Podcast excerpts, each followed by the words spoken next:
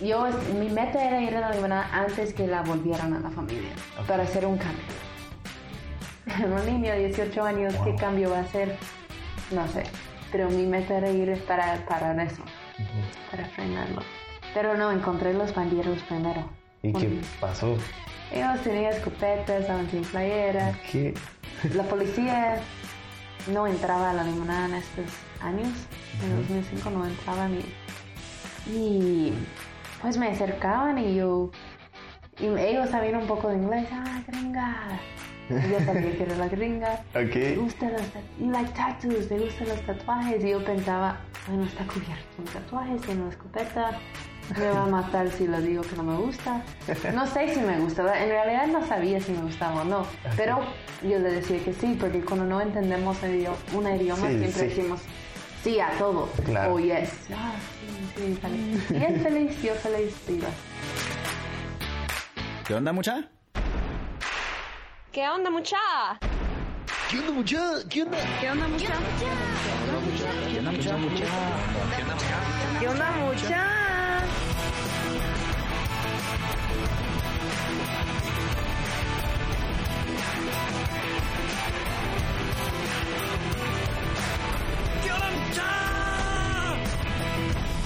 ¿Qué onda, mucha? ¿Cómo están? Espero que estén muy bien. Mi nombre es Jorge Delio y suelo ser la persona que te recuerda que aún no sos ni la mitad de lo que vas a llegar a ser.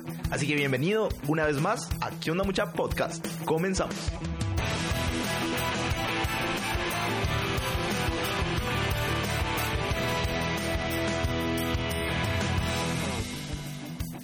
Mucha, hoy les traigo a una persona cuya historia es súper increíble y de verdad que me dejó valiosas lecciones. Te presento a Ashley Williams, mejor conocida como La Gringa. Emprendedora, empresaria, futura abogada y una gringa que busca la justicia incansablemente. Ashley, cuando tenía apenas 18 años, dejó su vida cómoda en Estados Unidos para aventurarse en un país que no conocía, con un idioma que no hablaba y con ninguna persona que la guiara. Pero sin saberlo, le cambiaría la vida para siempre. Tras la incriminación injusta de su mejor amiga Leslie, tuvo su primer contacto con las cárceles.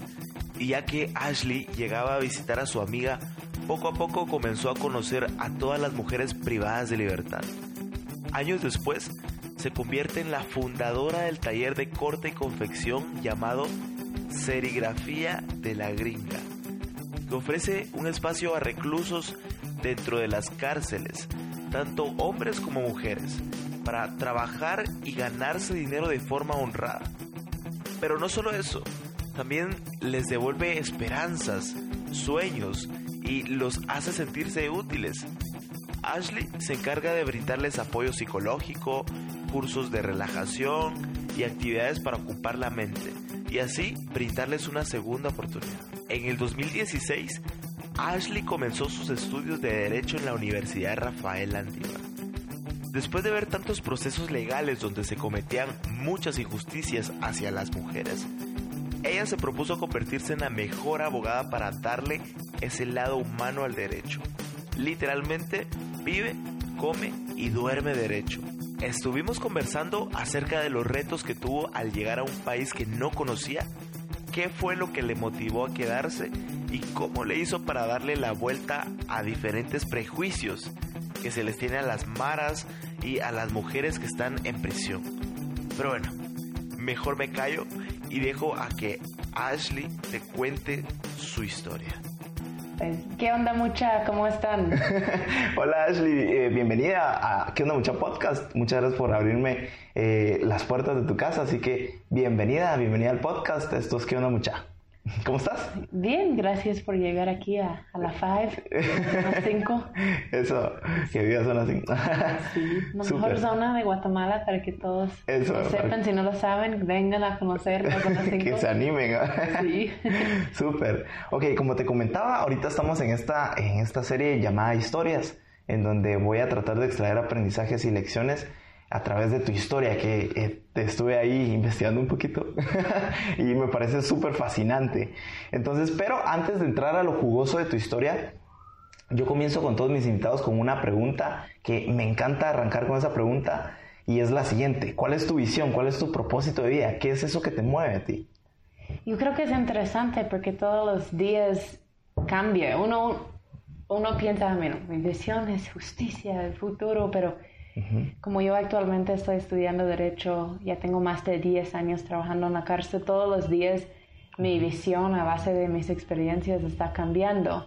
Me gustaría ser parte de algo, algo que cambie el futuro para el bien. Eh, me gustaría tener un impacto, ser, eh, no sé, tener ese propósito, pero hay días que digo, bueno, quiero ser ministra de gobernación, hay días que digo, no, yo voy a luchar por los casos de justicia, hay otros días donde full, full eh, impacto social, empresaria.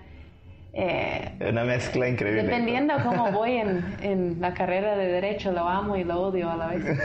es un amor-odio. Sí, ok, súper, me encanta saber tu, lo que te mueve. Ok, quisiera arrancar con, con esta parte de tu vida, tu infancia. ¿Qué hacías de niña? Eh, ¿De dónde vienes? Pues soy de un pueblo, Uruguay, Tennessee. Tennessee. Tennessee, ah, eso está en Nashville, ¿no? Soy de Uruguay.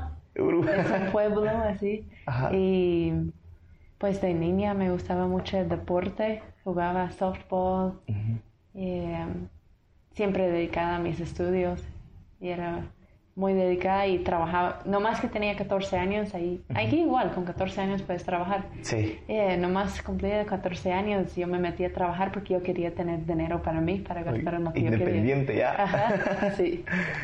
qué súper. ¿Y, qué te gustaba, qué te gustaba hacer? ¿Te gustaba salir, no sé, a jugar algo? Eso, softball. Softball. Eso era, me gustaba deporte, voleibol, softball, pero de ahí era muy dedicada a mi estudio y trabajo.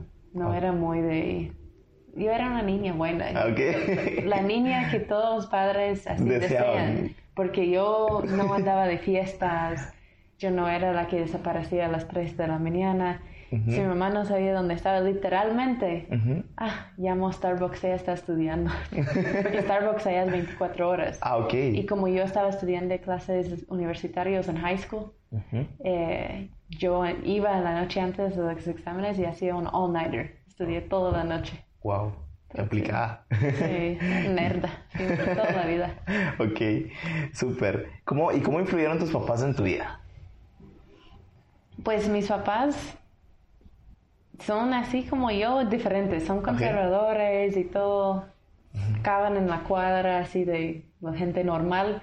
Pero ellos son los más extraordinarios de, de, la historia de mi vida. Pues ellos adoptaron cuatro niños, dos son de aquí de Guatemala, dos son de Romania. Eh, mis papás me abrían esta de que todo es posible, nadie te puede decir no.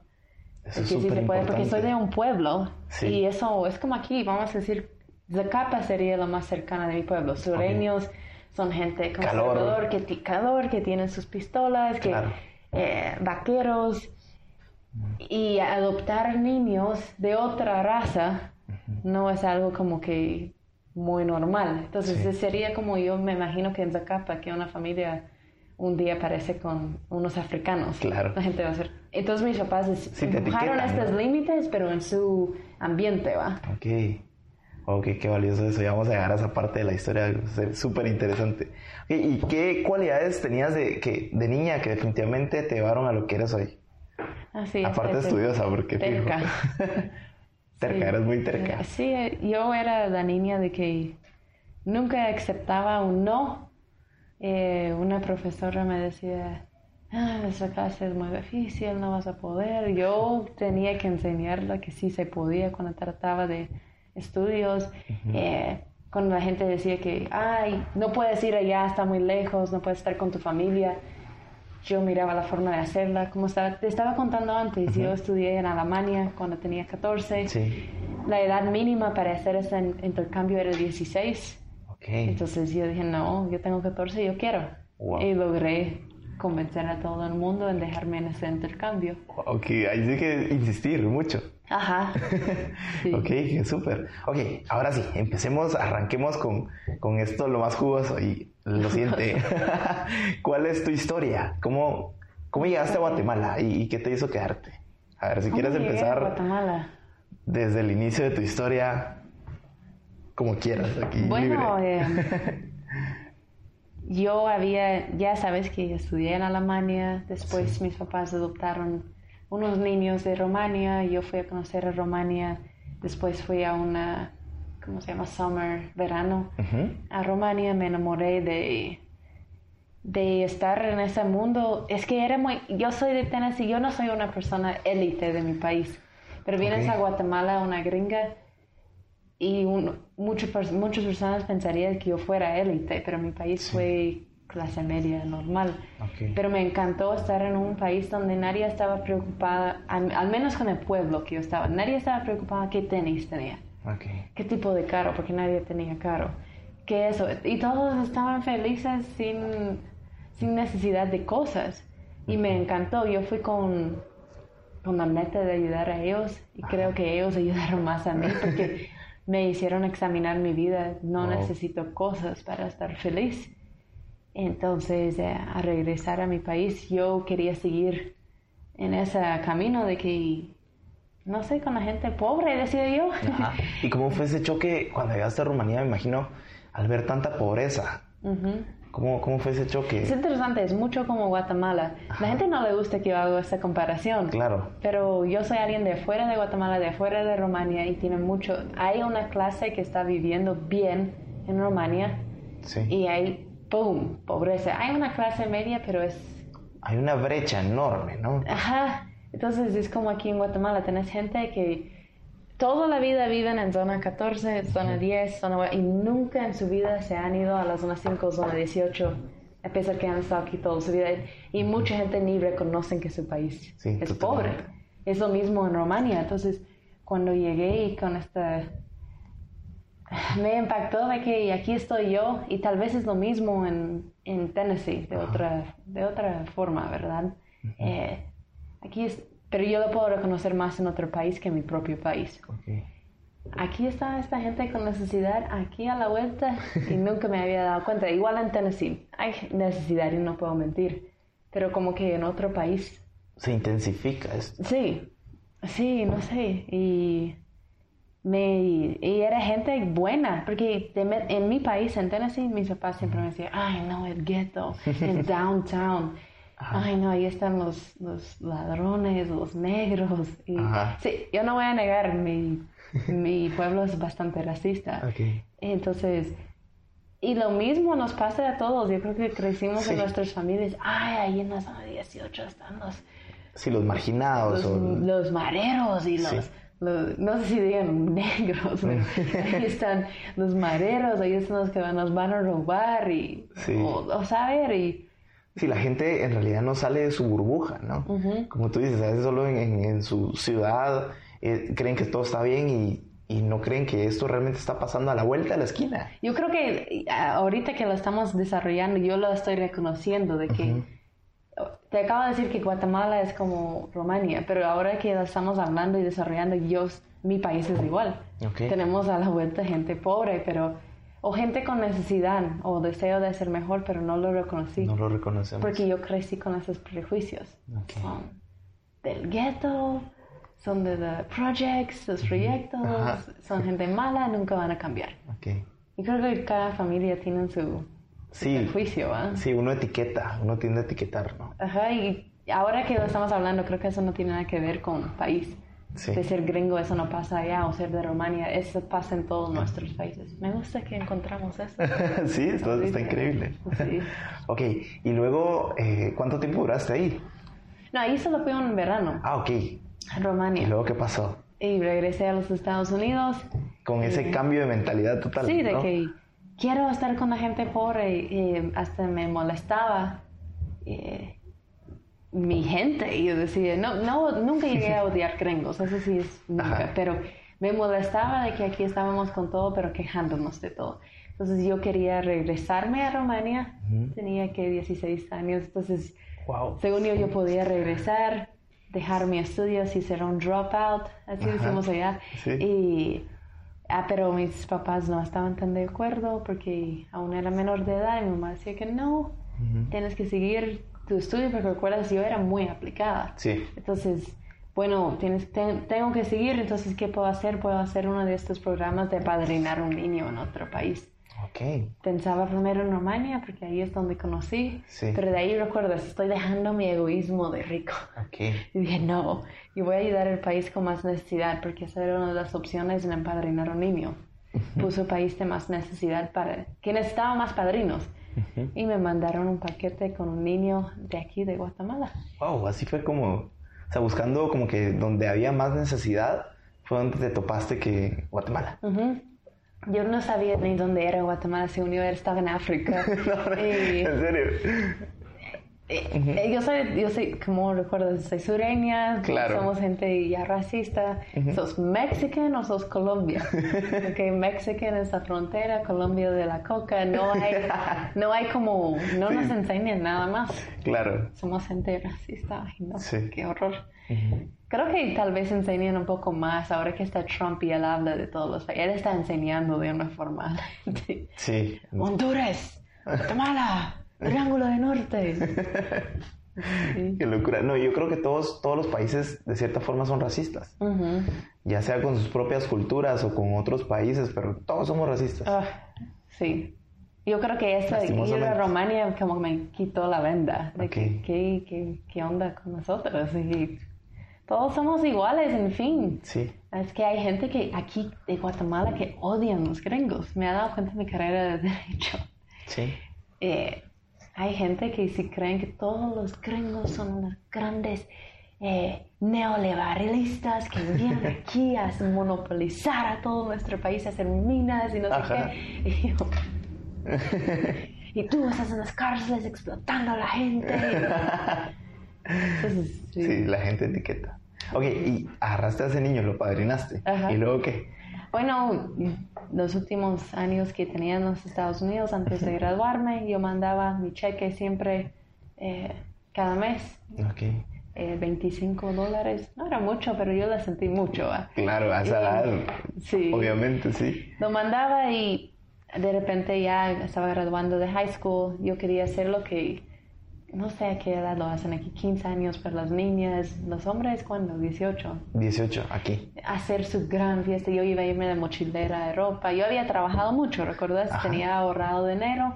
Entonces iba a hacer este gran viaje. Dejé mi chequera ya lista con mi papá. Ya firmado los cheques para enviar cada mes. Para que no le faltara nada. Ajá, y mi papá me dice, ah, bueno, te tengo que decir. Y eso es lo que muchos hablan. Eso no es secreto. Los ONGs es una gran estafa. Ellos roban a la gente y dicen que están ayudando a los pobres y en realidad no hacen nada. Eso es lo que me dijo mi papá y, yo nunca lo había pensado. Según yo, ¿Tú confiabas? everybody's good, todos son buena gente. Entonces yo dije, bueno, me voy a ir a ver porque son ya dos años. Es más de 100 dólares, eso es mucho dinero. Yo Sí. quiero ver si mi dinero está llegando. Y por eso vine a Guatemala y cancelé mi viaje a Europa. Ok, así fue como te desviaste para Guate. Sí, Ok, y eh, qué, qué increíble. 2005, 2005. Ujú. ¿Cuántos años tenías? 18. 18, wow. Ok, y aterrizaste a Guate. ¿Y qué Ajá. pasó? Llegué al aeropuerto y era antes. No llegas adentro, no llegas a un terminal así. Ujú. Tienes que bajar unas gradas y estás afuera y recoges tu maleta afuera. Sí. De ahí lo entras a un gran calor del aeropuerto. Y una vez, eh, migración no ha cambiado nada, pues siempre pasas desde ventanilla. Sí. Es lo mismo, mismo sello, todo. Sales y había un montón de gente, como todo el pueblo de Guatemala estaba ahí. Sí. Y yo Me sentí esperando. estresada porque Ok. no sabía español y la persona que tenía que recogerme no llegó, llegó creo que dos horas después y yo estaba ahí afuera con toda la gente, taxi, taxi. Y Wow, es que no me quiero imaginar una niña, porque todavía eres una niña, 18 Ajá. años, pero una niña. Yo. Y esperando y sin saber Y español. no era de que en este tiempo donde todos tienen celu- celular y wifi, eso no. Claro. No, si, eres, si tenías suerte tenías tu frijolito en ese Ajá. año 2005. ¿Cuál Entonces, tu Uber? Yo no, yo no tenía teléfono, entonces yo estaba ahí. No, es, no había un payphone así. Estoy ahí y si, si no llegan por mí, pues voy a estar ahí días. Wow. Pero llegaron, gracias a Dios. Ok, dos horas. Sí. tarde. Ay, ay, I'm so sorry, perdón, estoy atrasado, mucho tráfico. Y yo, ah, Tráfico en 2005 no es nada comparado hoy. Sí, hoy se triplicó ese tráfico. Horrible. Ok, ¿y, y luego qué, qué pasó? Me llevó al orfanato donde estaba el niño que yo estaba empadrinando. Ok, tú venías directamente a Ajá, ver. sí, yo- ¿Querías pruebas? Yo quería verlo a Miguel y no querían dejarme venir. Decían que Guatemala era muy peligroso. En 2005 había mucho noticia de secuestros, De eh, femicidios, cosas así. No quería que una niña, fuera a Guatemala porque era mucho riesgo, pero yo dije, no me importa, tengo 18 años, me hago responsable. En fin, rindieron y me dejaron llegar. Y esto lo ato yo con, con tu necedad, ¿no? De niña. Ajá. Así, no había Terquedad. cambiado. Ajá, exacto. Entonces, eh, yo pensé de que como estaba empadrinando niño, que yo iba a ir a un orfanato pobre. Ok. Un lugar... ¿Has ido a un orfanato aquí en Sí. Guatemala? ¿Tú has visto eh, como las condiciones, los lugares seguros? Sí. Eso es lo que yo esperaba. Como un Pero- albergue o algo, ¿no? Ajá, así como la perdición. Ujú. No sé por qué pensamos que cuando damos un dinero a un lugar así estamos haciendo más ayuda. Porque eso es mentira. Yo llegué al lugar donde está este niño, en Oakland, de la zona 10. Eh, Wow. Sí, ahí está en la 15 Avenida. Ah, yo recomiendo a todos en apoyar a este hogar porque ellos tratan a estos niños como si fueran niños de propios, así como niños élites diría yo, porque estudian en el Shaddai, Ok. tienen becas, el Shaddai les dan beca. Les elevan el estándar Eh, yo sé que yo tengo entendido que tienen unos en el colegio americano. Ok. Eh, ahorita que las adopciones internacionales están cerrados, pues ellos están preparando a estos jóvenes para ser adultos eh, Profesionales. profesionales. Tienen una que tienen beca, está en Portland, Oregon ahorita, estudiando en inglés eh, su licenciatura. Entonces, es un lugar... Entonces, lo que estoy diciendo es que yo me di cuenta ahí que mis 25 dólares, no solo que no lo estaban robando, no era suficiente para pagar toda la vida que tenía este niño en este hogar. Era excelente y no sé si lo has pensado, siempre pensamos que deberíamos dar más dinero a los hogares chucos, Sí. pero ahí yo siento que hay más potencial que nos están robando. Sí. Si vas a un hogar donde están tratando a los Sí, niños porque es porque no oro, lo están usando bien. Exacto. Ok. Y, y ay, ay, eso es, ay, no sé. Sí, Me uno, encanta. ahorita me cambiaste esa mentalidad porque uno tiene esa, esa mentalidad de que no, donde hay más necesidad. Ajá, nos llevamos juguetes. Y me di cuenta sobre los años porque yo empecé trabajando más en hogares. Eh, yo llevaba donaciones porque siempre yo pensaba en los SOSEP, los hogares seguros. Me decían necesitamos leche y me daban los pañales de números para no traer los que no necesitaban. Y después yo hacía amigos de gente que trabajaban ahí. Y me decían, mira, mira, no era de foto de cámara, de, ¿cómo se llama? De, ¿Recuerdas antes que Ajá. high five? Ok. Todo eso, la gente tomaba la foto con Sí, digital cameras. Ok, ok. Me enseñaban fotos donde el siguiente día estaban vendiendo todas las cosas. Me dio cuenta, de- ellos estaban vendiendo todo y yo miraba de que los gringos que venían les regalaban dinero, les daban todo y nunca se mejoraban las condiciones. Y en ese hogar donde yo estaba voluntariando, donde estaba mi niño, Miguel, Ajá. ellos pasaban penas también, pero no, no bajaban sus estándares de vida para los niños. Y estos son los lugares donde si yo voy a dar mi dinero, yo lo voy a dar donde yo sé que están tratando bien los niños. Pueden estar viviendo en la basura, pero si están así es por una razón. No vas a iniciar un hogar para tener los niños peor que si estuvieran en sus casas. Sí. Y yo quisiera más hogares como los de la zona 10. Váyanse a visitarlo. ¿Cómo se llama? Eh, se llama All God's Children International. Ok. Eh, y en Facebook lo puedes encontrar en Doris Promise. Ok, perfecto. raro el nombre, pero es bueno. Ok, bueno, iré. Y seguro el montón que nos están escuchando irán también. Yo le hice su publicidad. Sí, ya, gratis ahí. No, pero por ellos estoy aquí. Claro, Entonces, buenísimo. Agradecido. Y, oye, llévame a ese momento cuando te encontraste a Miguel. ¿Cómo Ah, me, fue? Me llevó al lugar que estamos en las casas de... Tú conoces Oakland. Sí. Que me llegan afuera y tienes que bajar una gran cosa. Sí. Que hay dos casas aquí arriba que son del lugar también y hay dos atrás. Ajá. Eh, entonces yo bajé para atrás y abrieron la puerta y decían, Miguel, tu madrina está aquí. Como que él tenía varias madrinas, obvio, porque 25 dólares Claro. no está cubriendo eso. Una de tus tantas, un montón. Y él corría y feliz y me abrazó y me dio un beso en la cacheta y yo pues existe y no te voy a decir, Sí, ay, me enamoré con él ahí mismo, sino yo solo sentí tranquila, bueno, todo bien. Claro. Ok. ¿Y luego qué, qué pasó? O sea, porque supuestamente ibas a venir solo a eso. Como que solo a comprobar y Sí, quizás te regresabas al siguiente día, no sé. Yo iba a voluntariar y no sé Ok. qué pensaba que iba a hacer, porque yo creo que los voluntarios son más problemas que ayuda, pero Sí. ¿Qué onda mucha? Soy yo nuevamente y en menos de un minuto regresamos con el episodio, ¿va? Pero antes quiero recomendarte algo increíble. Si estás escuchando este podcast, seguramente sos el tipo de persona que está emprendiendo, que busca nuevas formas de obtener un ingreso o simplemente quiere comenzar un proyecto nuevo. Si sos ese tipo de persona, te estoy buscando y quiero regalarte algo. El mejor curso de habla hispana sobre cómo vender en la tienda más grande del planeta, Amazon. Con más de 100 videos disponibles, este curso tiene un contenido que a mí me ha cambiado la vida. Tomar este curso me ha servido para entender todo el proceso que involucra vender productos en Amazon y tener todo el conocimiento necesario para lograrlo de una manera efectiva. Así que búscalo en curso gratis de amazon.com. Repito, curso gratis de amazon.com para que aprendas a generar ingresos pasivos a través de Amazon. Pero bueno, te das una vuelta por ahí y seguimos con el episodio. Eh, iba a voluntariar, más que todo jugaba con los niños, no hacía mucha ayuda. y, pero algo que me encantó era que las, eh, no les, a las que cuidan los niños les dicen mamá. Sí. Eh, en inglés decían special mothers, madres especiales. No les refieren a tía ni nada así, sino le traten como mamá. Pero estas eh, mujeres que cuidaban los niños eran un amor de gente. Invitaban a sus casas. Una vivía en Cuilapa, otra vivía en la zona 6.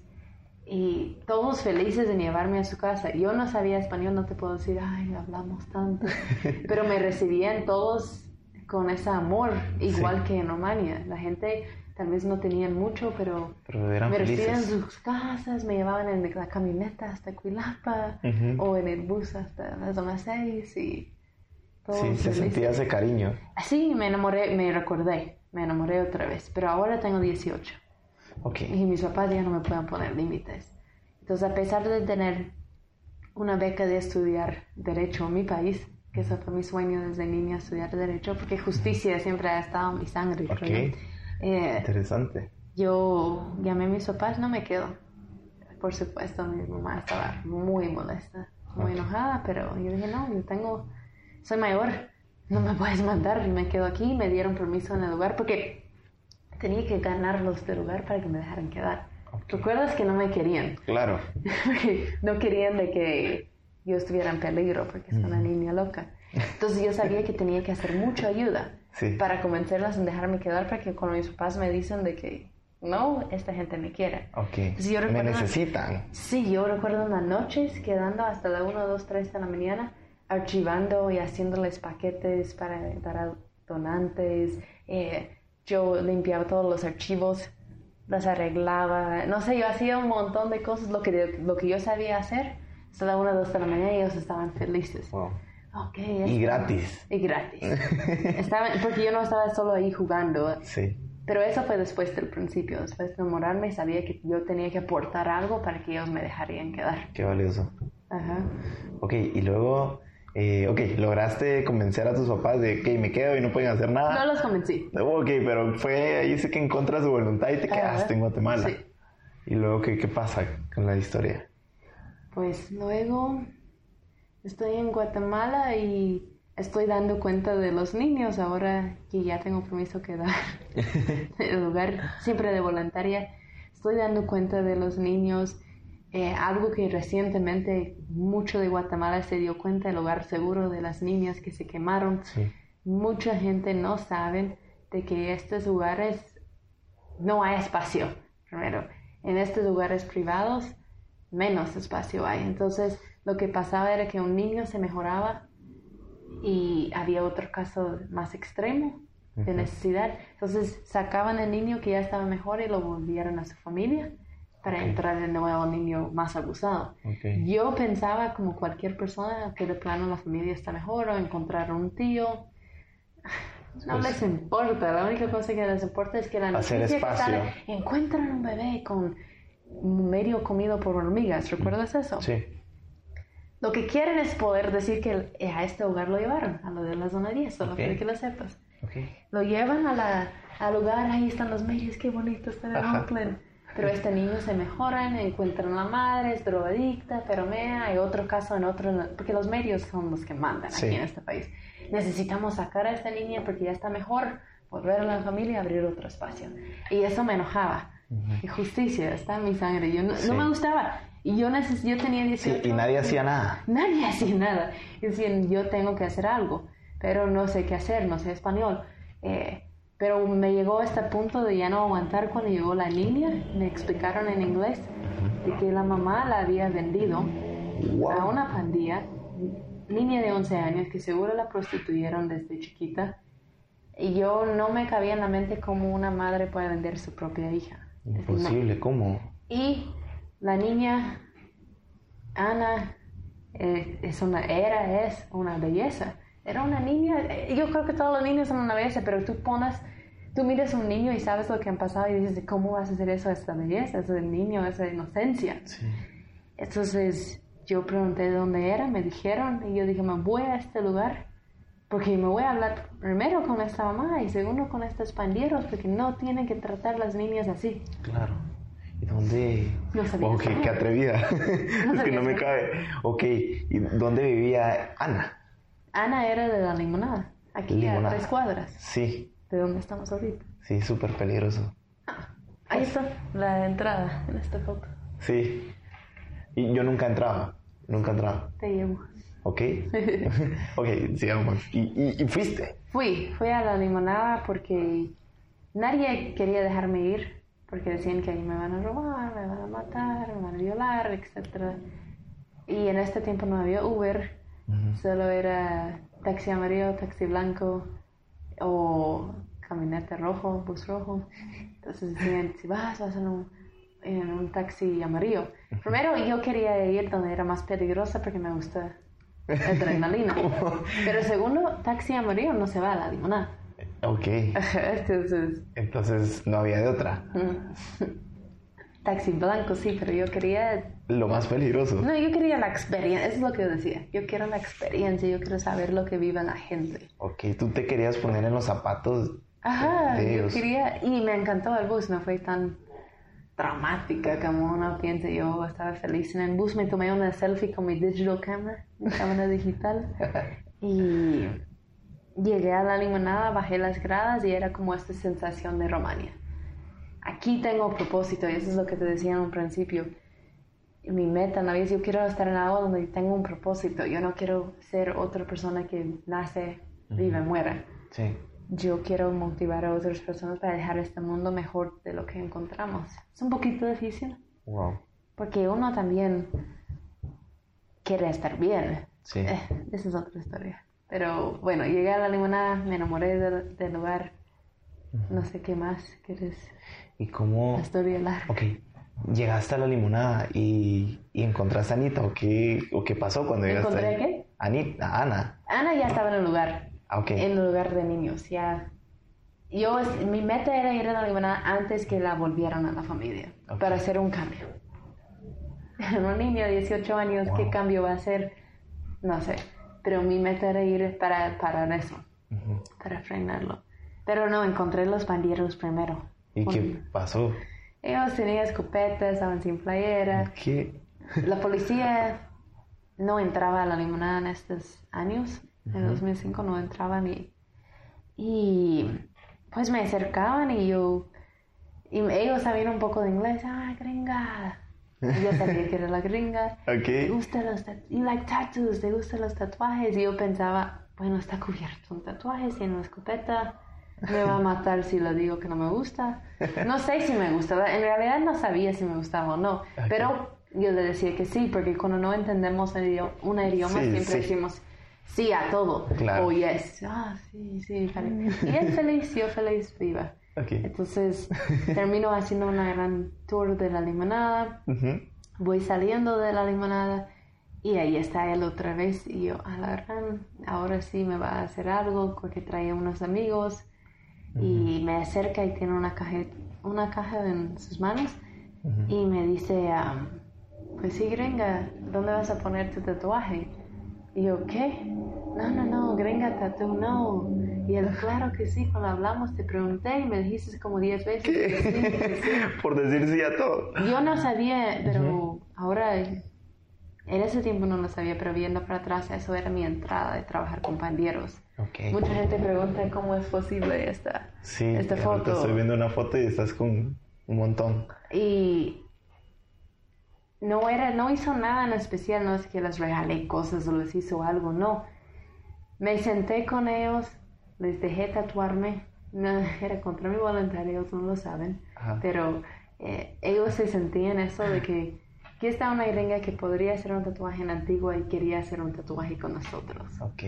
Y eso como que no son personas, no son gente tan perdida y mal de la cabeza como uno piensa. Ellos son humanos que quieren sentir el, el amor Claro. de otro humano. Y ellos lo sentían conmigo y decían, esta gringa buena onda, ella nos aceptó, nos dejó tatuarla y, y yo poco a poco iba más y más a la iluminada. Era como entrar a esa, a esa tribu. Sí, no, bueno, a este mundo, a este Sí. underworld y eh, después de estar aprendiendo español, porque yo aprendí español en, en la limonada, a la par de muchos pandilleros y yo empecé, a- y tú entiendes antes que hablas. Sí. Yo entendía ellos diciendo, mira, esa gringa siempre anda hablando de cambiar, hacer bien, y... pero esa gringa no entiende lo que es la vida aquí, de nosotros. Aquí si queremos un trabajo, el momento que saben que somos en la zona, zona roja, no nos contratan. Si logramos tener un trabajo, no solo tenemos que tomar bus, que va a tardar unas tres horas, y te puedo decir que sí, porque yo he tomado los buses Sí. varias veces. eh, en el camino nos pueden asaltar, nos pueden matar en el bus. O si algo se llega a perder en el trabajo, siempre es culpa desde la zona roja. Ok. No hay presunción de inocencia y todo el mundo en Guatemala ya sabe que eso no existe. Presunción Sí. de inocencia. Eh, otra historia, pero yo, des- ellos decían aquí no se puede cambiar. Si ella viviera aquí, ella entendería. Entonces dije, bueno, me voy a vivir en la limonada. Wow, qué cambio. Qué valiente. Y fui a hablar con la mera mera del orfanato, que es una gringa también. Ajá. Ella es como yo, un poco loca, pero más Ajá. grande. Ah, ¿quieres vivir en la limonada? Pues, perfecto. Vas a vivir en la limonada. Como era gringa, no sabía, como yo. Ajá. Pero ella nunca había ido a ese lugar. Sí, ella, ella Ah, se ha ido varias veces conmigo. Ahora. Ok, antes no. No, antes. Y me da mucha curiosidad, ¿qué, qué te tatuaste ese día? Esto. Mi mamá es muy evangélica. ok. Y esa es parte de la historia, pero en otro Ajá. video la gente puede verlo de que mi mamá, Para los yo que- quería hacer un tatuaje de que, porque- de que mi mamá no se iba a morir Ujú. a verlo. Entonces dice Romanos 12, que es interesante porque Romanos 12 dice presentar tu vida como un sacrificio vivo para los demás. Para los que no pudieron ver, eh, eh, Ashley tiene su tatuaje en el tobillo de la Del pescado. de pescado. De Jesús. De Jesús. Ajá. Qué increíble. Ok, eh, ¿y luego qué? O sea, te empezaste a relacionar Yo con, estoy con ellos. en la limonada, pensé, en el principio yo tenía un poco de temor porque hay balaceras cada ratito, hay, hay cosas que pasan. Pero ahora que vivo aquí arriba en la limonada, en la, zona 5, eh, me he dado cuenta de que allá era hasta más seguro. Aquí salgo, tu carro está bien por el momento. Ok, yo... Aquí salgo y... Por el momento. Sí, por el momento. No le dejamos todo la noche. Aquí salgo y yo no te puedo decir cuántas veces yo he salido en la mañana a ir a trabajar y me han puesto un pistola a la cabeza. Ok. No, ni nada de eso nunca me pasó. nunca tenía a alguien con la pistola. Y ahí me di cuenta que ahí era el lugar donde yo estaba más cuidado en mi tiempo en Guatemala. Y, eh, yo iba a la iglesia porque mi mamá muy evangélica, eso estaba en mi sangre, yo quería seguir haciendo feliz a mi mamá. Ujú. Y una noche estaba en la iglesia y de repente había una balacera, recuerdo, eso era normal, nadie decía, ¡ah, balacera! No, todos seguían cantando como nada hubiera pasado. Ok. Salgamos de la iglesia, era un hombre ahí tirado, muerto. Eh, como miramos, mirábamos tantos muertos en la limonada, no era como algo extraño, pasamos de Era algo común. Sí, fuimos a nuestras casas. Pero lo interesante es que yo seguía voluntariando en el lugar. Yo, lleva- yo iba en el bus Ok. Al lugar en donde es que sí tardaba tres horas, por eso te digo que yo O sé. sea, tú viviste, querías vivir la experiencia y ahí está. Sí. Toma tu experiencia. Y la- voluntaria, por, hasta después, dos años más o menos, me dieron un salario, pero voluntaria. Entonces era interesante. Las veces que yo no tenía para comer, mis vecinos me daban frijoles, huevos, me cuidaban en la limonada, Wow. como familia. Eh, Qué bonito. pero yo seguía yendo a- a- al lugar a voluntariar y estoy saliendo de la limonada el siguiente día después de que habían matado a este hombre y de repente están llevando a mi vecina presa Ok. y yo, ella estaba en la iglesia porque ella tenía ocho meses de embarazo y estaba cantando en el coro. Ujú. Estaba conmigo, caminamos juntas a la casa después. Sí. Yo, la gente dice, ay, tú, tú eres eh, crédula, puedes creer que toda la gente es inocente. Yo sé que Leslie es inocente, porque yo estaba ahí y yo sé que ella no mató a nadie. La están llevando presa. Y yo no sé mucho español, pero más o menos estoy preguntando por qué y dicen, ah, ella mató al muchacho. ¿Cómo? Ok, yo sigo con eso en la cabeza y muchas personas lo sigo con eso en la cabeza. Tiene que haber pruebas. claro. Yo no me friqué ahí mismo, solo me dijo, bueno, en el juicio van a ver que no hay pruebas y se va a ir libre. Presunción de inocencia. Necesitamos, de- si hay una menor duda, supuestamente no te tiene que meter en la cárcel, supuestamente. Eh, y sin pruebas, no encontraron arma, no encontraron nada, solo testimonio. Y testimonios, y por los, yo estudio Derecho ahora aquí en Guatemala, para los que estudiamos Derecho o somos abogados, sabemos de que testimonio es la prueba menos eficaz. Sí. Las pruebas eficaces son las pruebas científicas, los documentales. Una prueba que alguien dice que alguien más hizo algo no es una prueba. Ok. Y la sentenciaron a 25 años. Wow. Y hoy en día la puedes encontrar aún en Y es inocente. Y es inocente. Wow. Y ahí, uniendo otra vez puntos, la justicia es parte de tu esencia. Es que yo me di cuenta y lo hablé en, otro, en otra entrevista de que me he dado cuenta de la justicia. Eh, ser pobre es ser culpable. En, en cárcel o, no, o en penal. Ok. Justicia estamos hablando de todo. Es como, tú has visto los juicios civiles, como que el de dinero siempre gana y sacan Sí. a los pobres. O de los impuestos. Porque siempre auditan a las empresas pequeños. Cabal. Y las grandes, pues no pagan impuestos. Ah, ahí está. Entonces, estamos hablando de general, ¿no? Claro. No, y se da seguramente en todos los países. Ah, sí. Totalmente. Yo porque solo en Guatemala he vivido. Ver, de adulto. De adulto. Pero estoy segura que en Tennessee es, es lo mismo. Porque escuchaste los jóvenes de las universidades donde hacen... eh, en este programa no se pueden decir malas palabras. Se puede Ah, totalmente. se hacen mierda a sus dormitorios, ¿has visto? Y de- luego vienen sus papás y hagan una gran donación o construyen una biblioteca Sí, y perdonados están. Claro. ¿Has visto? Es- Sí, lo he visto y no pasa nada. Ajá. O el niño que, el niño de Texas que mató a la niña. Sí. ¿Viste eso? Sí, Y que lo dieron, eh, y no fue culposo ni nada así, este niño la mató. literal. Y la dejaron en, lo dejaron en libertad con medida, que solo tenía que firmar. Wow. Yo creo que ese es el niño que se fue después a México, ¿verdad? Sí, yo creo que sí. Y la verdad es que vivimos en tanta injusticia. Pero, Y en una Ok. forma todos somos parte. Sí. Yo soy parte. Yo no puedo decir, ay, yo soy la santa, yo no hago eso. Yo- claro, no podemos ser jueces. Porque cuando yo fui a la facultad a pedir este cambio, yo no fui a decir, ay, pero deberías dejar a esta niña también. Ujú. Yo solo quería por mí. Sí, Y si me iban a decir que no, yo iba a sacar todo la madre iba a hacer un gran berinche. ajá, Ajá. sí. Entonces, soy igual o estoy en tráfico, soy, soy igual de una horrible. Sí. Oye, ¿y cómo? A ver, viviste toda esta parte eh, viviendo ahí en la limonada y luego estuviste yendo de voluntariada. ¿Y, y cómo fue que eh, llegaste a, las cárceles? Por eso, por mi amiga que se fue presa, él Ah, me escribió una carta y pidió que yo la visitara. Yo no quería visitarla, tenía como un prejuicio ya mía de la cárcel, como todos tenemos, creo Sí. que de cárcel es cárcel, es cárcel, no importa qué país estás. Sí. Pero en fin me convenció porque me dijo, ya estoy aquí, soy inocente, mi familia ya se están a- así olvidando de mí. mi hija está aquí, yo necesito a alguien que me da ánimo o algo, no sé si me puedes visitar y en fin, para una Navidad fui. Creo que fue Navidad de 2006, Ok. creo, puedo estar mal.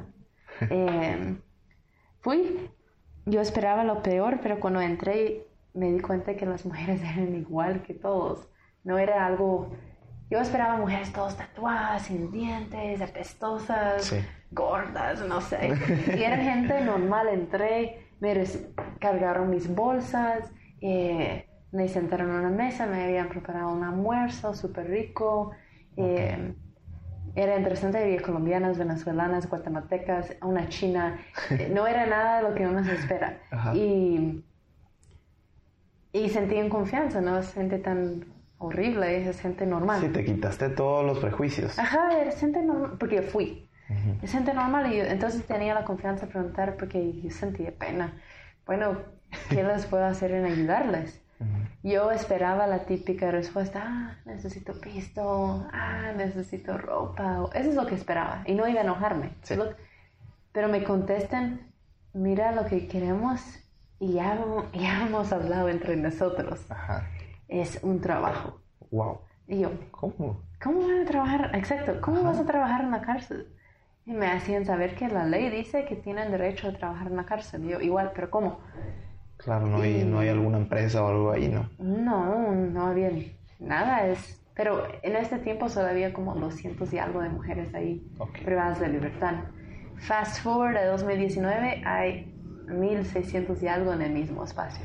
Ok. Pero bueno, ellas querían un trabajo, alguien, eh, una directora en ese tiempo me dijo serigrafía, porque serigrafía era algo más factible para una cárcel, es arte, no es, se requiere trabajo en equipo, proceso, Sí.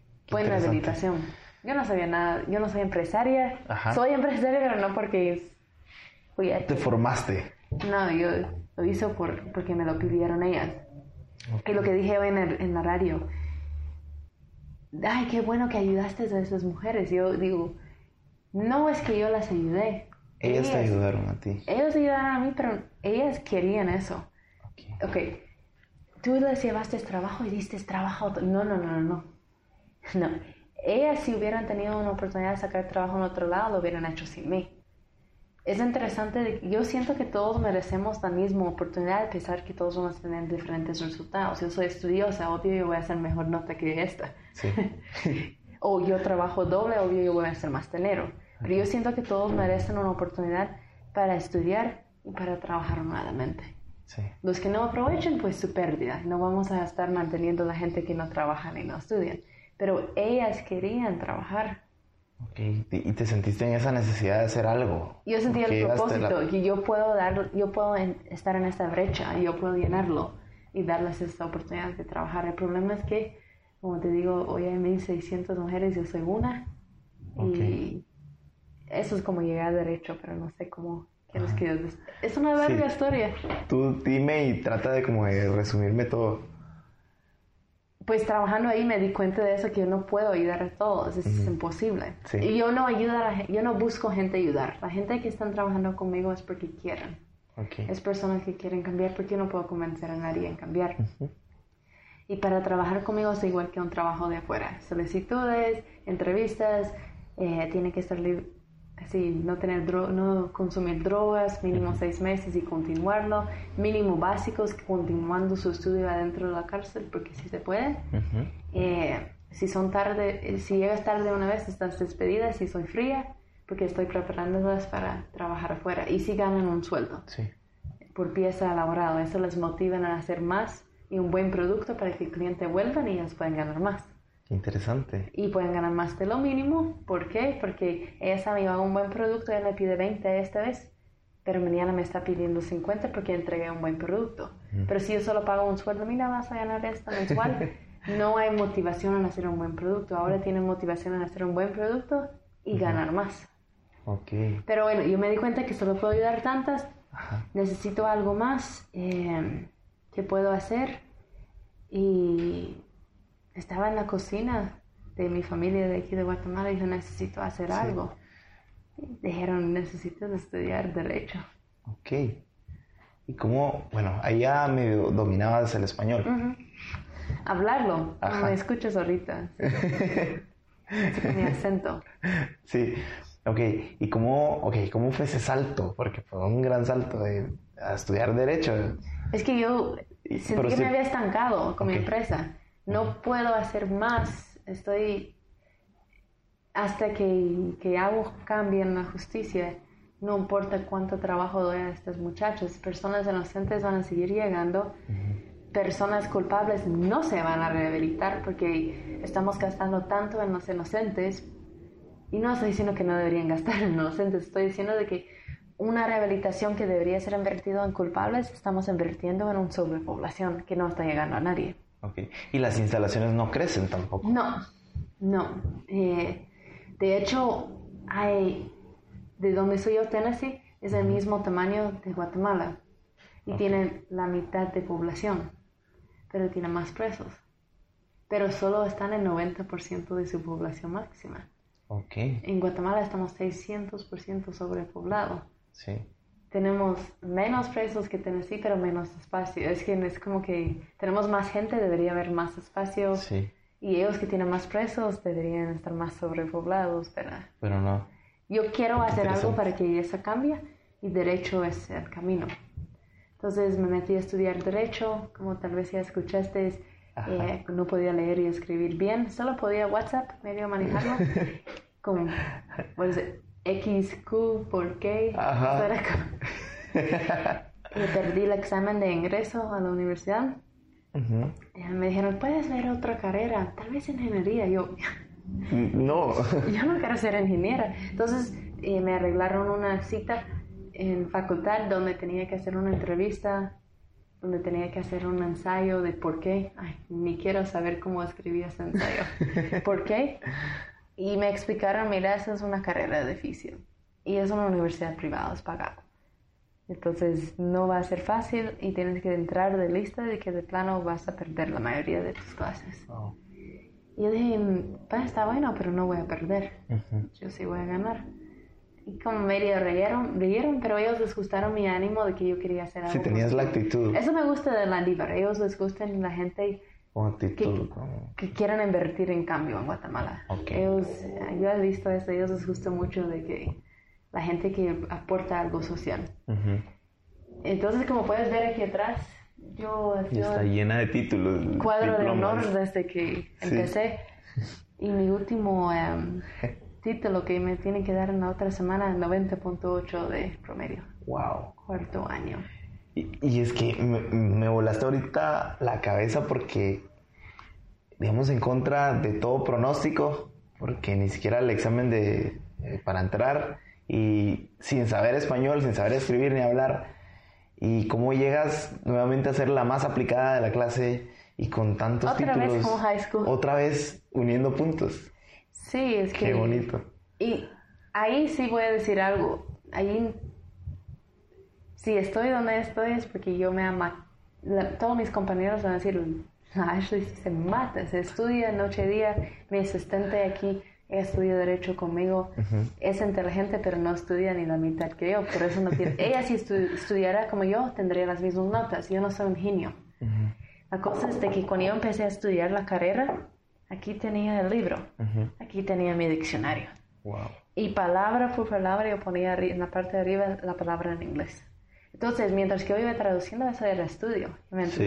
Entonces, en los exámenes, yo era más preparado que los demás porque yo había traducido todo el libro en inglés.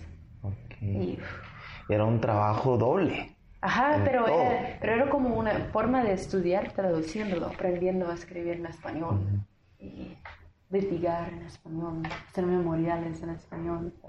Y estoy feliz con mi acento. Lo escuchan y me dicen, ay, ¿cómo se va a litigar? Eso es, yo siento que mi acento va a funcionar a mi favor. Claro, no, hablas el español muy, muy bien. No, pero yo siento que el acento es como, Es parte de ti. es parte de mí, pero yo siento que los jueces me van a tener más paciencia. Yo sé que suena mal, pero yo siento en el sentido que tal vez digo algo mal, Ujú. ah, pero es gringa. Y, oye, me parece bien curioso porque a, tu, a la serigrafía le pusiste la serigrafía de la gringa. Pues ¿O no? yo, sí, así se llama. Yo había preguntado a mi equipo de trabajo qué nombres ponemos. nadie tenía buenas ideas, ni yo. Pero en la cárcel siempre refieren al taller donde tenemos la serigrafía. ¿Dónde vas? Ah, voy a la serigrafía de la gringa. Así siempre decían las que trabajaban ahí, yo voy a la serigrafía de la gringa. Ajá. Y por eso le pusieron el nombre. Pero ahorita me están recomendando unas personas muy prudentes en, en eh, negocios de, de impacto social que tengo que cambiar el nombre. Ok, así que, bueno, pero esos son los comienzos, ¿no? Yo, no, yo les dije, mira, yo no puse el nombre, Ujú. fue los privados de libertad porque así lo refieran, pero vamos a ver si cambiamos el nombre o no, porque lo que sí quiero es que haya más trabajo. Ujú. Pero como estoy en medio de mi carrera de derecho y el trabajo, estoy como, mi cabeza está dividido. No, entiendo totalmente. Sí. Ok, ¿y como alguna anécdota que, que recuerdes de algún trabajador? Una Que, que, ¿Alguna anécdota o alguna historia que nunca se te va a olvidar? de una De trabajadora. algún... Ajá. en Bueno, yo voy a hablar de Mayelis. Ok, Ella está aquí en la zona 5. ok. Y Mayelis, eh, culpable. Y Sí. mis muchachos no tienen pelos en la lengua, dicen cuando son inocentes y culpables. Culpable. Y ella, yo recuerdo dos años, porque cada seis meses están las entrevistas para puestos de trabajo, porque tiene que pasar una, seis meses de técnica para aprender a trabajar serigrafía. Ok. Ella venía, gringa, mira, me contratas. Y yo dije, estás pedo, ¿va?". Ajá. Ah, la verdad es que sí. Ya sabes, tienes que pasar seis meses sin consumir. Así iba. Ajá. Y en fin, ella logra dejar la droga. Ok. Mira, gringa, estoy feliz, ya dejé la droga. Así, ok, ¿cómo vas en el estudio? Ah, es que estoy en quinto primaria. Bueno, tienes que estar en básicos. ¿De verdad viste que dejé la droga? Yo no sé. Entonces ella siguió su estudio en la cárcel, ¿Cómo? entró a básicos y de ahí vino a hacer su entrevista otra vez, porque ella siempre llegaba a las entrevistas, Sí. a pesar que las negaba cada vez. Y la dejé pasar. Nadie creía que iba a poder. Todos decían, mira, ella va a ser una problema, Ajá. problemática. Esta mujer para trabajar era un crack. Wow. Buenísima. Logró recibirse de su bachillerato en la cárcel. Se fue libre.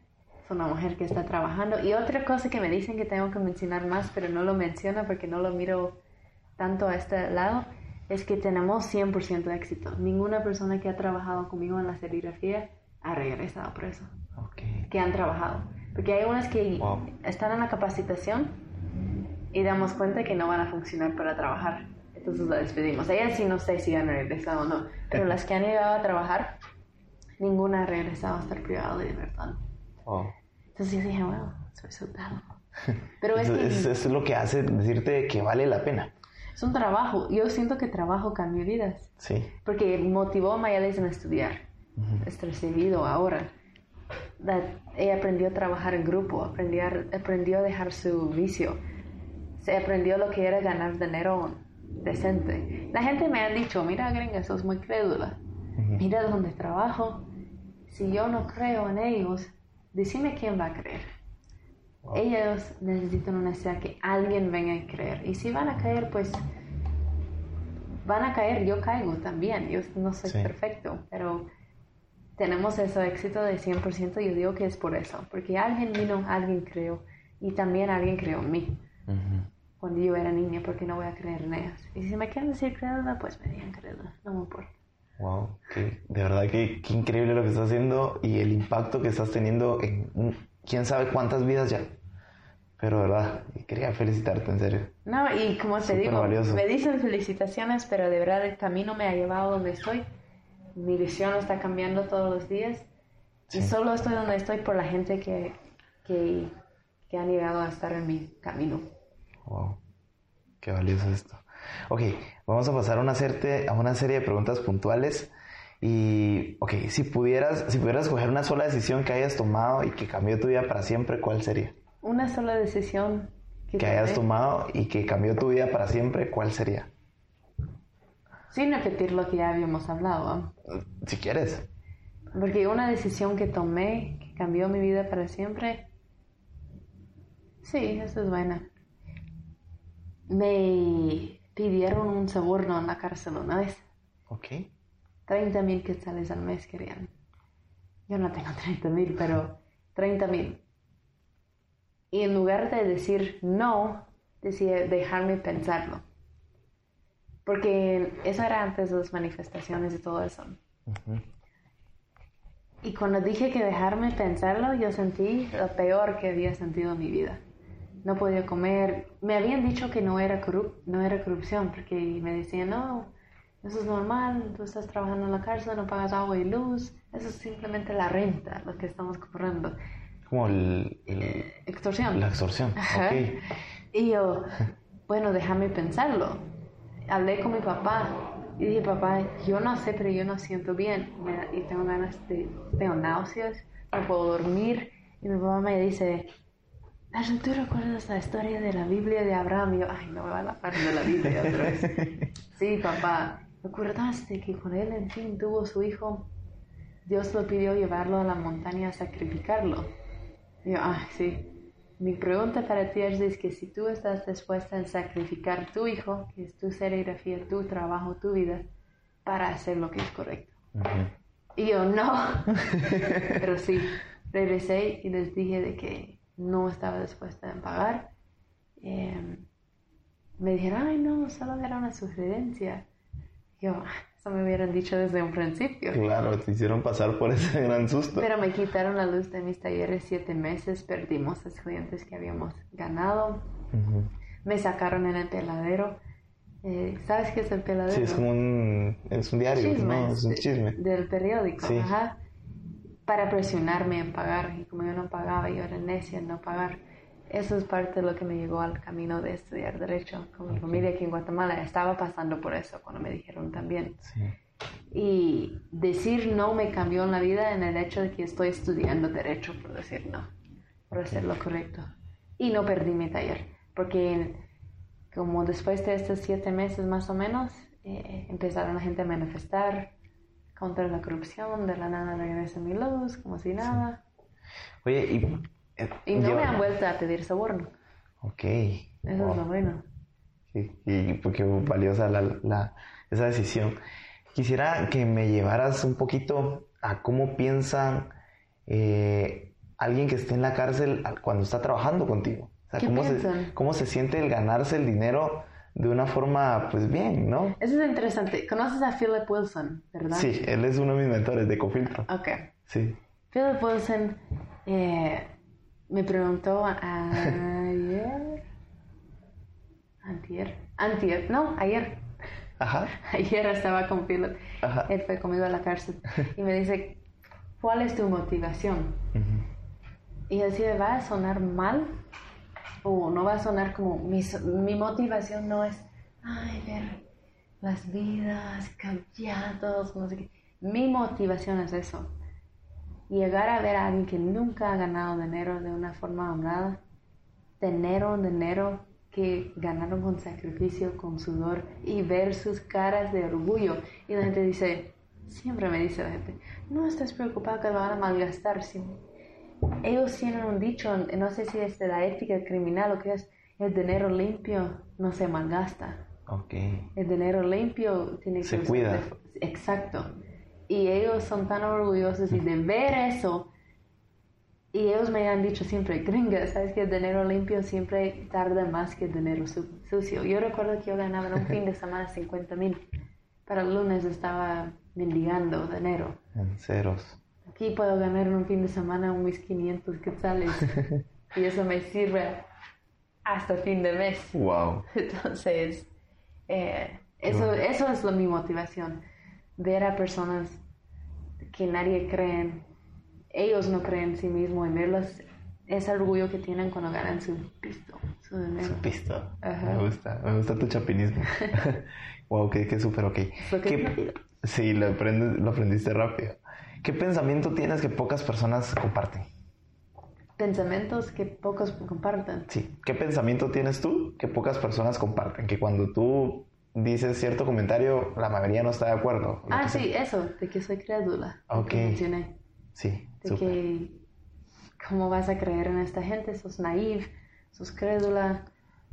Y como te digo, si yo no creo, ¿quién? Sí, Porque obviamente tú no. sí, es cierto. Ok. ¿Cuál ha sido el peor consejo que te han dado? El peor. Uf.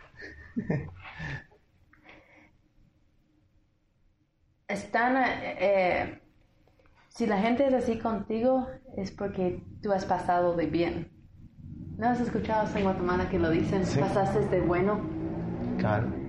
Y yo siento de que. Que te pasas de bueno y por eso te pasas su malo. Ajá. Esa es la peor cosa que puedes. Estás diciendo mejor seas malo. Ok. Seas malo. Por pasarte de bueno, eso es lo que te pasa. Es una ¿Desde tontería. cuándo vamos a hacer a la gente, aconsejar a la gente en ser malo? Sí. Ok. Y ahora, ¿cuál ha sido el mejor consejo que te han dado? Mm, el mejor consejo que me han dado. Ahorita, en esta época de mi vida, tienes que cerrar tu pensum. Ok. y estoy diciendo eso porque cuando estás en cuarto año de Derecho, los que han estado donde estoy, te pasa tantas veces la cabeza que ya no, ¿para qué? ¿Para qué estoy perdiendo Hay que desistir, dan ganas. Yo no duermo, no estoy comiendo bien, estoy loca. Y, y me, me gustó porque hoy precisamente me dijo este, mi amiga Estefanía, tienes que cerrar porque no sabes de cuánto nos va a funcionar a, a Guatemala que tú cierres pensando en derecho.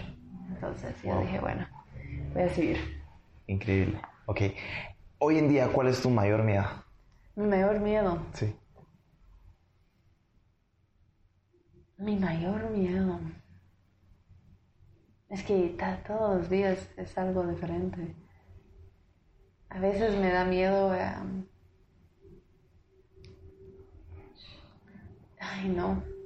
Porque no sé si voy a poder explicarlo, pero sí me da miedo ir a la cárcel, Ok. de estar presa, porque yo conozco la justicia.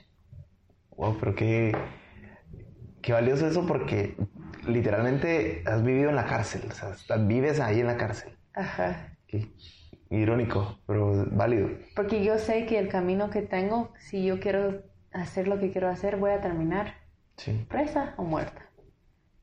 Porque los que van en este camino y hacen lo correcto son los que terminan presos o muertos. Y yo sí tengo miedo de la cárcel porque yo sé que una vez ahí, con la justicia como lo tenemos, va a ser muy difícil que, que uno salga.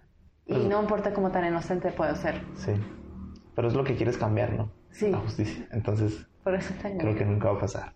Ok, vamos a, ya estamos quedándonos eh, súper cortos de tiempo y paso a las preguntas de cierre y hay una que me encanta y es la siguiente.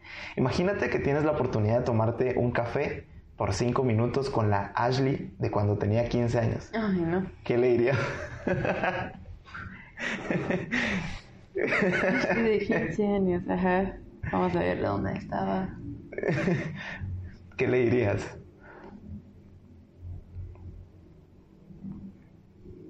Ay, no, no, solo. Yo creo que no diría nada. Así, de cambiar solo. Preguntaría cosas que me gustaría saber. Ok. Así, preguntar cómo estoy pensando, en qué estoy pensando, porque hay cosas que yo hice cuando tenía 15 años que me ha hecho quien soy hoy. Entonces, Ok. que yo no lo cambiaría nada. Perfecto. Quizás solo que- la escucharías, ¿no? Ah, Sí. solo escuchar que dónde estaba mi cabeza en ese momento para hacer lo que hizo. Súper válido. Ok, ¿cuál es tu rutina? ¿Cómo arranca tu día y cómo termina tu día? Levanto a las 5 de la mañana, Ok. porque estudio en las mañanas. Eh, normalmente estoy afuera de aquí, cinco y media, seis menos cuarto. Tengo que estar en la U a la- en mi clase a las 7. Ujú. Eh, tengo clases de 7 a 10 y 10. Salgo de ahí, me voy normalmente a Santa Teresa. De Santa Teresa en la serigrafía me voy a comprar telas. Voy a comprar telas, eh, me voy a Pavoncito. Ok. Los Regenes 2, dependiendo de los dos. Eh, dejo las telas, las instrucciones. Hay un abogado que está ahí privado de libertad en Pavoncito que es un genio para enseñar. Y yo hago mis dudas de mi carrera en ese tiempo que estoy ahí. Eh, de ahí regreso otra vez para abajo a mi casa. Tardé mucho porque Frejanes para no son las 5 cinco de la tarde es terrible. Llego aquí tipo 7 normalmente. Y tengo aquí en mi oficina la agenda para mi asistente. Estamos aquí ahorita. Y yo hago, aquí vas a ver, yo hago una lista todos los días de lo que necesito que haga, porque en la cárcel no tengo señal. Ok. Ella no puede hablar conmigo. Entonces ella coordina con los clientes, correos, cotizaciones, contesta las eh, llamadas Ok. y le dejo su lista y normalmente um, estoy después de su lista contestando otros correos, estudiando, haciendo Una mis locura. tareas y a veces lloro. Me encanta. Creo que como todos emprendedores que uno tiene que hacer mil cosas. Ajá, a veces estoy llorando, pero ¿qué me pasa? Eso me encanta. Ok, eh, ¿qué libro o película recomiendas que te haya cambiado la vida? ¿Qué libro o película me ha cambiado la vida? Ay, Dios. No creo que ninguna película o libro me ha cambiado la vida, pero una película que sí me encanta y a mucha gente les encanta es Hunger Games. Ajá. Porque la gente no entiende muchas veces lo fuerte que es Hunger Games. Hay gente que sí entiende, Sí. gente pensador. Pero Hunger Games es lo que vivimos aquí en el mundo. Literal. Eso es lo que vivimos y Sí, hasta hay libros también. eh, lo que yo viví en la limonada, la gente, la gente, ¿por qué se matan entre ellos? Esa es la pregunta que siempre me hacen. ¿Por qué ellos, la gente, se matan entre ellos? Es Sí. como la sociedad lo obligamos Ok. a eso. Y Hunger Games lo, lo, lo enseña en una forma muy... A mí me, me gusta cómo lo enseña. Y me... Sí tengo una serie. Me hubieras preguntado serie, no Ok. me hubieras preguntado película. Se vale. Serie que me cambió la vida en el sentido de que me, me relacioné mucho es Así nos ven, Así nos ven. de Netflix. ¿Lo viste? No, no la he visto. De, los ¿De qué trata? Así súper rápido. Es de los cinco jóvenes negros de eh, Nueva York. Hay racismo fuerte en mi país en este tiempo. Ellos están jugando entre amigos, tenían 16, 17 años, están en Central Park, cuando de repente en otro lado de Central Park violan a una mujer, pero solo quieren agarrar a los negros que estaban en ese tiempo. Los cinco eran inocentes, después la mujer reconoce que eran inocentes, pero pasan todo ese tiempo en la cárcel y enseña cómo la cárcel destruyó la vida de estos. Y puedes ver en la serie al final tiene una entrevista con los de verdad, uno de los actores, y puedes ver como uno de ellos, su cabeza está mal por tanto lo que les pasaron en la cárcel, porque en los Estados Unidos si estás preso por violación, te violan. Ok. Y estos hombres, yo dije, eso, eso es lo que yo quiero, porque la gente se siente por ellos, dice que son inocentes. y- Sí. Y volvemos nuevamente a la injusticia. Ajá, y es que esta, esta Regresamos serie nuevamente a la primicia. Tienes que ir a verlo, solo son cuatro La voy a ver. Te lo juro, la veo. Ok. We're gonna watch the trailer before you leave. ok. You know English, right? Yeah. Okay, we're gonna watch the trailer before you leave. Ok, I get it. Ok. ¿Qué es lo primero que se te viene a la mente al escuchar la palabra... Ah, perdón. Ahorita vamos a jugar una dinámica así súper breve, Ajá. en donde yo te voy a lanzar palabras chapinas y tú me dices lo primero que se te venga a la mente literal. La primera cosa que me viene a la mente. Sí. ¿Va? Ah, Ok, Yo te lanzo una palabra chapina y tú me vuelves lo primero que se te ocurra. Ok. ¿Ya? Ok. ¿Qué es lo primero que se te viene a la mente al escuchar la palabra churrasco? Carne, Chucho, pero, canche, gringo, chancla. ok, China, súper. China. China. ok, eh, listo, Ashley, terminamos, verdad. Eso era todo. Sí, eso era todo. Eso solo eran unas poquitas. ya sabes mucho chapinismo. Ok, eh, muchas gracias por, por tu tiempo, por abrirnos este espacio, de verdad. Qué valioso tu contenido, qué valioso lo que estás haciendo. Y en nombre de todos los guatemaltecos, de verdad, me siento muy orgulloso. Porque, de verdad, le vas a mover la cabeza a un montón de chapines que siendo guatemaltecos no estamos haciendo nada. Sí, Y tú, viniendo de otro país, estás haciendo un impacto increíble en Guate. gracias. Así que te agradezco en nombre de Guate. Estamos en la lucha. Super, Gracias. éxitos en todo. Chao. Increíble. Muchas gracias a todos por escuchar y buena onda por quedarte hasta el final del episodio. Espero que te haya dejado buenas lecciones tanto como a mí y como siempre, si no aplicas lo que aprendiste no sirve absolutamente de nada. Ashley, muchas gracias por tu tiempo, por tu historia y por enseñarnos que no se necesita ser guatemalteco para hacer cosas increíbles por este bello país. Muchas veces levantamos ciertos prejuicios hacia las personas que están dentro de las cárceles, pero al final del día te das cuenta de que son personas como vos y como yo, llenos de esperanzas, sueños y anhelos, pero sin una voz que hable por ellos. Y como dijo Ashley, el crimen y la delincuencia es fruto de un ciclo de injusticia. Pero bueno, hasta aquí el episodio de hoy. Me encantaría saber qué tal te pareció este episodio. Así que subite una story como, no sé, con algo que, que hayas aprendido o alguna frase que te, que te haya impactado. Me etiquetas arroba Jorge Delio y conectamos, ¿va? Y ok, nos vemos en el siguiente episodio.